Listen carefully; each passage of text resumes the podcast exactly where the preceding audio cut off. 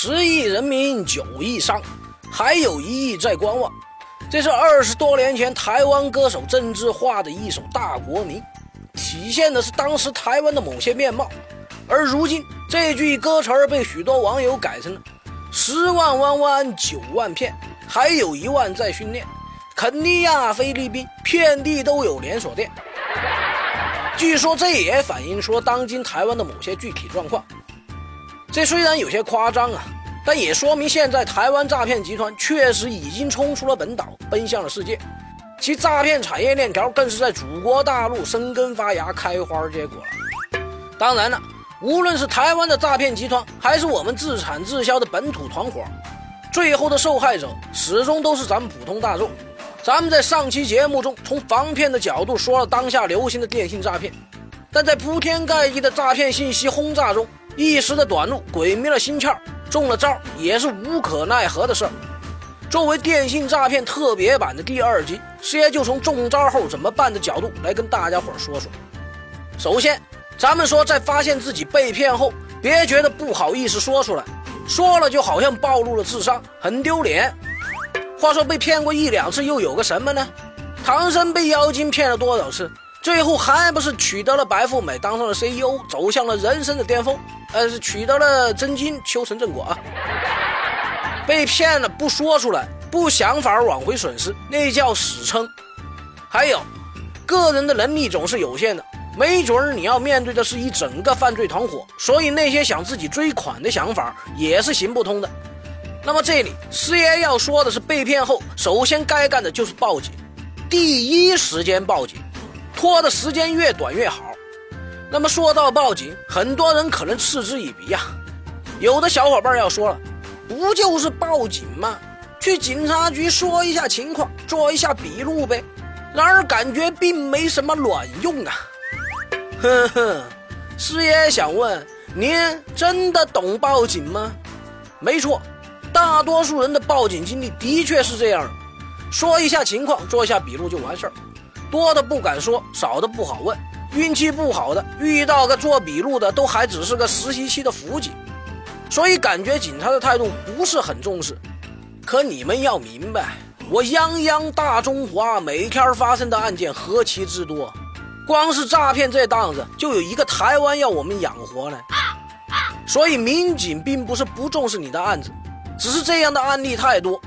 可能在你面前就已经积压了几十上百号等待侦破的同类案件了，警方一时也很难抽出手来单独办理这一个案子。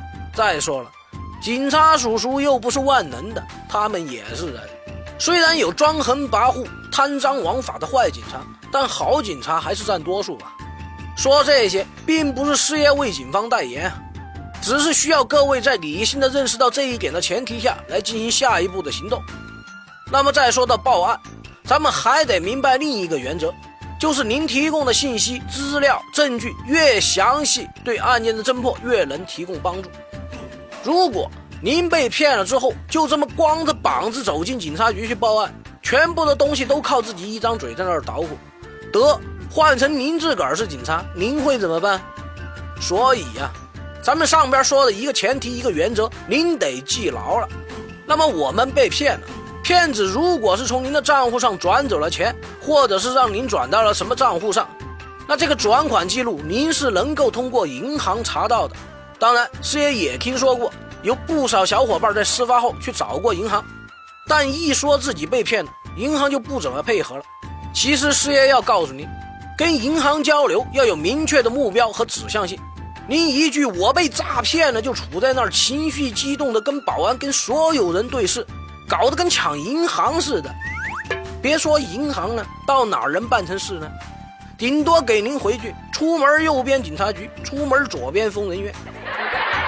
所以，我们到了银行，应该是按照正常的业务流程那样办理账户出入账流水明细打印业务，查到这些钱流到了哪个王八羔子的账户上。至于这个王八的账户，咱们就没权利继续查了，这就得依靠警方或者律师。同理呀。这通话记录、短信记录等等，也可以到电信、移动、联通等部门去查到。您把这些证据记录准备好了再去报案，警方办案时就可以省去很多的流程。但如果您觉得这是在帮警察做事儿，那师爷告诉你，有了这些东西，至少能证明您不是在报假案吧？警察叔叔起码省去了判断您是报假还是犯病的时间跟功夫吧。但话说回来，准备这些最重要的还是时间。如果您准备的够快，材料够齐全，又遇到了很有责任心的警察，那么最终抓住坏人、追回损失的可能性也不是完全没有啊。当然了，听了上边的事儿，您就怂了，觉得麻烦，得懒癌末期，不治之症，师爷无话可说。最后。师爷还是要提醒大家，由于种种原因，诈骗案的追款问题一直是最困难的环节。我国自2014年以来啊，每年诈骗金额都在百亿元以上，但这几年下来，追回的却不到二十万，所以大家要有心理准备啊。本期师爷教大家的是如何去报这个警，虽然不一定会帮大家追回损失，但这是咱们普通大众受骗后唯一可做的了。而对于诈骗，咱们普通人更多的只能是防，有兴趣的小伙伴可以听听咱们上期的节目，关于如何防骗的种种。师爷由衷的希望大家在面对这种事情的时候，不要丧失理智和希望，更不要消极放弃。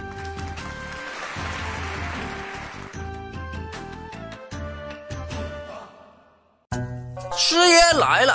以一个非严肃、非死板的形式给大家传递法律实用小技巧。